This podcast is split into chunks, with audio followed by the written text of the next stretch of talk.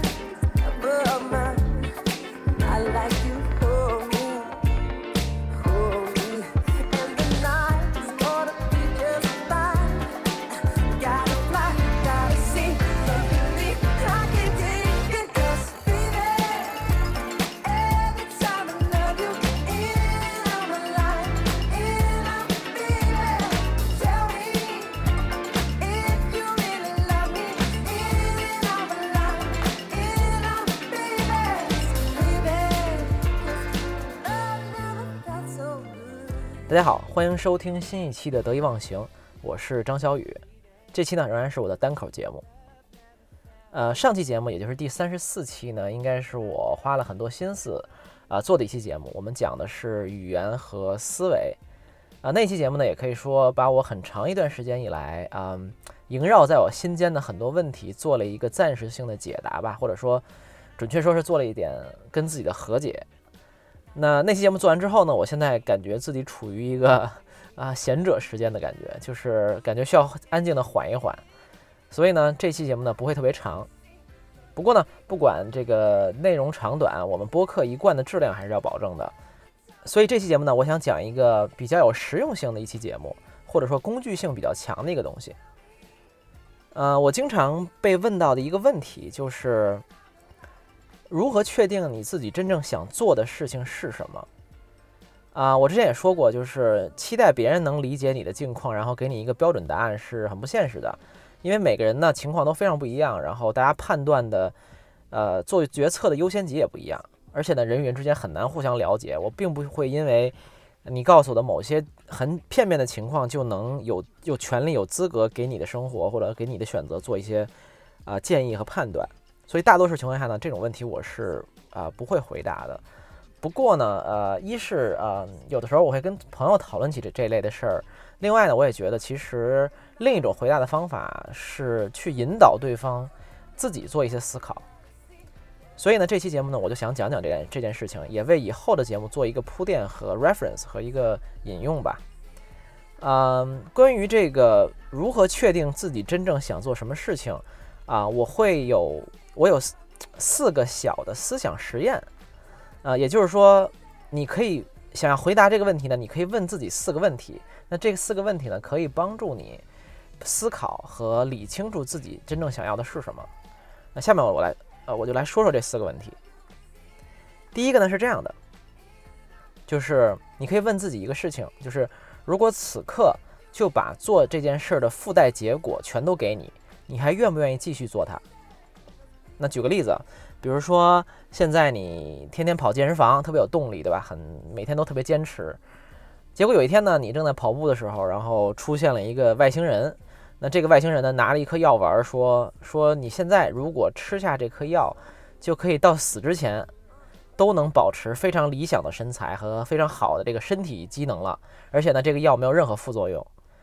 那唯一的要求呢，就是说你一旦吃了这颗药丸，你就再也不能去健身了。那这个时候，你可以想一想，你会不会愿意吃下这颗药？啊，实际上这个问题辨析的是，就呃，是结果对动机的影响，或者说我们做一件事的主要目的是这件事本身，还是它附带的、附加的、附带的一些东西。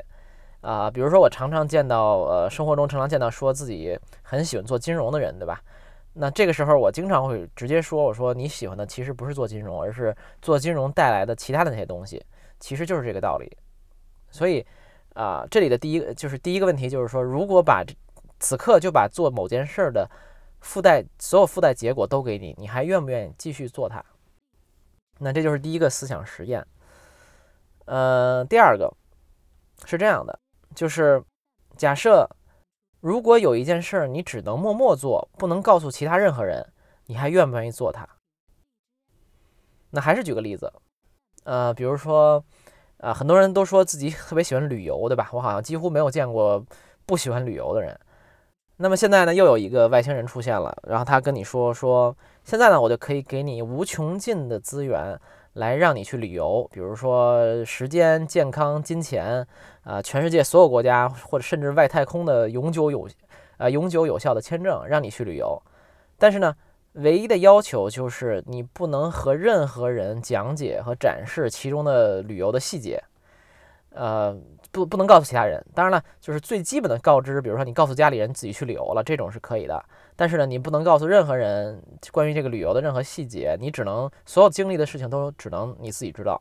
那么你还愿不愿意旅游了？所以这就是刚才的这个思想实验或者说问题，就是如果有一件事情你只能默默做，不能告诉任何人的话，你还愿不愿意做它？那这个问题实际上是来区分这个所谓的内在动机和外在动机的。那说白了就是说，呃，我们做一件事的原动力是来自于别人的眼光和看法呢，啊，别人的赞许呢，甚至是别人的羡慕呢，还是说真正来源于自己的一些内在的驱动力？那这个思想实验呢，我觉得也是我自己在生活中做判断的时候经常用到的一个。那下面说呢，第三个，第三个呢是这样的，就是假设你想知道，呃，某件事 A，比如说某件事 A 是不是你真正想做的事儿，现在呢？你可以再想象一个你同样很喜欢做的事儿，比如说叫 B，对吧？然后呢，这时候有一个外星人跟你说，呃，现在呢，他可以给你提供无限的资源，让你在剩下的人生里呢，慢慢的能帮助你把 A 做得越来越好，做得特别好。但前提呢，是你这辈子再也不能做 B 了。那你愿不愿意答应他？愿不愿意 take the deal？就是愿不愿意呃同意这件事儿？那这个思想实验呢，其实就更加直接了，对吧？它其实是在直接比对我们对两件事情的一个真实的看法，或者说一种比较吧。或者换句话说，其实是我们对做好一件事情愿意支付多大的代价。呃，其实我一直说，就是如何判断自己真正喜欢什么，呃，很很多时候不是它给你带来多少好的感受或者轻松愉快的体验等等等等，而是呢。我们愿意为这件事儿放弃什么、牺牲什么、付出什么？呃，这就是其实我说的，就是因为很多事情其实都能给我们带来很轻松、很愉快的感觉，或者说，对吧？谁不喜欢轻松愉快、什么无所事事，然后这个这个呃什么都不干就能有各种 体验和收获的那种状态呢？对吧？但这个并不能代表某件事对我们来讲是不是重要的，或者我们是不是真正喜欢做它，或者真正在意它。呃，而是反而是我们愿愿意为某件事儿是呃某件事情牺牲什么付出什么，啊，有一句话说爱是一种施予，不是获得，对吧？其实在这个今天我们讨论这个话题里也是非常适用的。OK，这就是第三个思想实验。那么现在来说最后一个，最后一个是这样的：说如果你注定了十年以后会死掉，那么你还愿意做这件事儿吗？有位听众听到这个这个这个问题，可能想起了乔布斯的演讲，对吧？他曾经说，啊，要把每一天当做最后一天来活。啊，我我当然很能理解他这种说法了，但是我觉得这个限制条件有点严苛。呃，毕竟假设我 只有一天可以活，那我肯定会花这一天时间用来和我爱的人们告别啊，什么之类的，对吧？没有时间再做别的事儿了。所以呢，我自己呢会把这个条件放宽一点。呃，也就是说，假设。还是这个外星人跟你说说，不好意思，你十年以后就会死了。那你觉得你现在应该做点什么呢？如果你能找到这么一样一件事情，可能我觉得这就是你真正应该做的那件事儿了。甚至呢，你都不应该等到还有十年可活的时候应该做，呃，再做，而是应该现在就做。OK，我觉得这四个我自己经常啊在做一些判断和决策的时候用的这个思想实验就介绍完了。那这里我要，我觉得要特别说明一下，就是这四个思想实验主要的目的是帮助我们思考，并不是说，呃，比如说所有事儿都要四个问题打上勾才能做，对吧？或者说每个答案、每个问题的答案都是绝对的百分之百才能做，否则的话做都不能做，对吧？因为很多事情，呃，我们在一开始做的时候其实是并不了解它，或者并不知道这件事对自己意义是什么的，很多事情也是在过程中发现的，而且呢，真实生活中呢也不会事情也不会这么非黑即白。但重要的是啊、我觉得要时刻辨析自己真正的想法，以及形成一种思维的框架，然后呢，不停的这个叩问自己的内心，我觉得这才是最重要的。不过呢，我觉得我们还可以做一点延伸吧。嗯，熟悉这个播客的人，听众呢可能知道，就是啊、我一直在倡导一个东西，就是拿到一个问题的时候呢，不管是自己的问题或者是别人的问题，要试着去破题，而不是本能的答题。那什么是破题呢？我觉得破题本质上应该说的是两件事情，包括我在第啊播客的第二十期，在做了一期答读者呃答听众问的那一期，也在反复强调的这个概念，就是说破题，我觉得大概是啊、两个维度的。第一个维度是说要去看这个问题本身问的对不对。啊、因为以我的经验，我觉得生活中大多数被问出来的问题本身就是错的，所以呢，我们要考察或者说去去分析一个问题本身是不是问的本身问的好不好，问的对不对，这是第一点。我觉得第二点呢是这样的，就是我们永远可以试着回到这个问题的背面，就是看看我们在问出一个问题的时候，背后的那个情绪和动机到底是什么。很多时候，背后的那个情绪和动机，致使我们问出这个问题的那些东西，要远比这个问题本身和它的答案要更重要。啊，这就是我所谓说呃一直在说的破题这两个字的一个含义。啊，那如果我们用这个思路来破一下今天我们讨论的这个这个问题，就是看看我们当我们问怎么确定自己喜欢做什么这件事的时候，我们可能是在表达什么呢？我觉得当然有很多种解读解读方式了，呃，这里我觉得提供我自己观察到的一个角度吧，就是我觉得很多情况下，我们在问怎么样确定自己喜欢做什么的时候，其实是在表达这么一个逻辑，就是说我现在并不满意自己在做的事情，呃，我不并不满意自己的生活状态，所以我期待着呢，当我能找到一个自己喜欢做的事情的时候呢，这种状况就能改变了。那可以再重复一遍啊，就是我觉得很多情况下，我们在问怎么样确定自己喜欢干什么的时候呢，其实背后表达的是说，我现在并不满意自己在做的事儿和我自己的生活状态，所以我期待呢有这么一件事儿，我能找到它，然后呢，它能改变我目前的这种状况和境况。但是呢，我觉得，我觉得很呃很长一段时间以来，其实我自己也是有这种疑问和和和和动机的吧，就是我也一直在所谓寻觅一些或者确定一些我自己喜欢做的事情，但是我后来花了很长很长一段时间才慢慢明白，也走了很多弯路，才慢慢明白这套逻辑其实是不成立的，或者说它是有很大的漏洞的。呃，我想我们之后的节目还会反复回到这个命题，因为这也是我们就是生活中非常非常重要的一个命题吧。但是呃，我们可以现在简单说一说，为以后的节目做一点铺垫。那实际上这个逻辑是这样的，就是我们可以把这个问题再往前推一步，就是当你希望找到自己喜欢做的事情的时候呢，其实我们是带着一种预期和假设的，就是好像一旦这个事情找到了，我们那些日常的痛苦、不满意、挫败、琐碎，然后无意义感等等这些东西就烟消云散了。好像就是比如说，一旦把兴趣变成了职业，对吧？一旦找到了特别喜欢的事情做，就能每天特别开心啊，一睁眼都特别呃想笑，对吧？然后迫不及待的去上班，等等等等。但是我可以非常啊负责任的说，就是这种我们想象出来的理想情况和理想生活是根本不存在的。就是哪怕你找到了那些所谓的你特别喜欢的事儿，非常有意思的事儿，可以奉献一生的事情，其实我们还是要面临非常多的琐碎，还是要面临很多没有灵感时候的痛苦，对吧？还是面临一些呃，比如我们做的这个事情达不到自己内心的某种标准的那种不满意和自责，对吧？还是经常会有挫败感。呃，比如我录播课也是一样的。那录播课显然对我来讲是一个兴趣，是一个我很喜欢做的事情，我也收到了很多正反馈。但这不意味着我就做这件事的时候就没有压力，它，呃，我做不好的时候就不会自责，然后我就不会面临非常多琐碎的、麻烦的为这件事儿付出的东西。呃，所以我这里我其实想说的是，就是找到一件自己喜欢做的事儿，并不是救世主，它不能解决所有问题。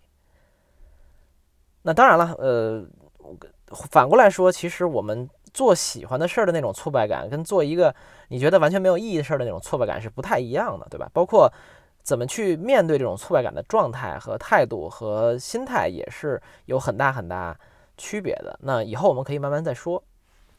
嗯，另外我觉得还有一个很有意思的事，呃，有意思的事儿值得一说的是这样的，就是你会发现刚才我们说的这套逻辑在很多地方都能看到，比如说。最常见的就是亲密关系，对吧？就是很多时候我们在期待一段亲密关系，一个特别爱自己的人，一个特别能照顾自己的人，我们有时候会期待这样的人成为我们的某种意义上的可能加了引号的救世主，啊，成为很多问题的答案，对吧？但你会发现，带着这种预设，带着这种期待找来的关系，一般都是灾难啊！我之前在微博里提到过一本书，叫做《爱的艺术》啊，作者是弗洛姆，啊，这本书也非常经典了。然后它里面有一个观点，我觉得描述的非常精确。呃，这里可以再说一下，就是他说，现代人对爱这件事儿最大的一个误解，就是说，他们认为爱不是一个艺术问题或者是一个技术问题，而是一个对象问题。也就是说，他们觉得，如果找到一个完美的爱的对象，那么有关爱情和生活所有的这些问题就迎刃而解了。啊，那和自己有没有能力去爱人或者接受他的爱没有关系。然后呢，弗洛姆说。他书中用了一个比喻，我觉得很有意思。他说：“你想象一下，如果你想学画画，对吧？然后这时候人们告诉你说，你完全不需要磨练这个绘画技巧，也不用上课，也不用反复的学习实践画画，你只需要呢找到一个合适的被画的对象就行了，你就你就能掌握画画了，画画这件事就就搞定了。这听起来是不是有点荒谬呢？”他说：“本质上，爱跟画画其实是一个道理。”所以就是，当你等着一个东西来解决你的问题，当你等着一个打了引号的救世主来提供你生活中很多问题的答案的时候呢，而不是从自己的内心来寻找答案的时候呢，可能你的生活就可能性就会越来越窄。我觉得可能会问题可能会越来越多。所以，同样，我觉得这也可以解释人们常说，对吧？就是一旦我有了钱，就去干什么什么。其实这个逻辑也是有问题的，它本质上还是在期待一种外物来解决自己。生活中真实的内心的问题。那最后呢，我想起了之前这个前一阵上映的一个新版的蜘蛛侠，就是《Homecoming》，对吧？就是主角是那个呃新新选的一个角色。然后呢，里面这个角色这个 Peter Parker 就是蜘蛛侠本人了。他在里面是一个十几岁的青少年。那他在影片里呢，也遇到了很多问题，然后也有很多青春期的。包括生活本身的，包括他跟蜘蛛侠这个身份关系之间的各种问题。然后呢，有一些有一次呢，他就在执行一次任务的时候呢，搞砸了。然后呢，Tony 这个这个电影里的另一个角色 Tony Stark，也就是钢铁侠，那他基本上在这个影片里扮演的是蜘蛛侠年少的蜘蛛侠的一个导师的角色。那他也为这个蜘蛛侠打造了一套蜘蛛蜘蛛衣吧，就蜘蛛战服。啊，影片里是 suit 这个词，就是西服 suit 那个词。然后呢，这次由于这次任务搞砸了，而且他显然没有准备好当蜘蛛侠，于是这个 Tony Stark 钢铁侠呢要把这个衣服收回来，不让他不让他再当蜘蛛侠了。然后呢，他们有这么一小段对话，我觉得非常有意思，是这么说的：Yes, sir. I'm Yes. sorry. I'm sorry, I'm Sorry doesn't I understand.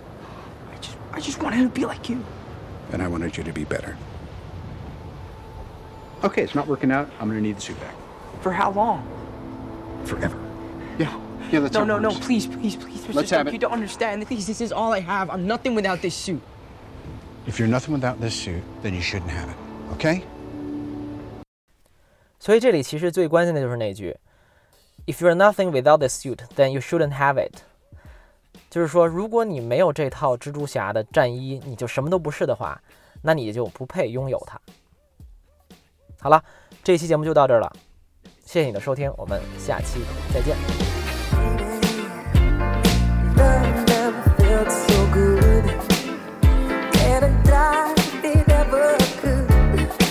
Love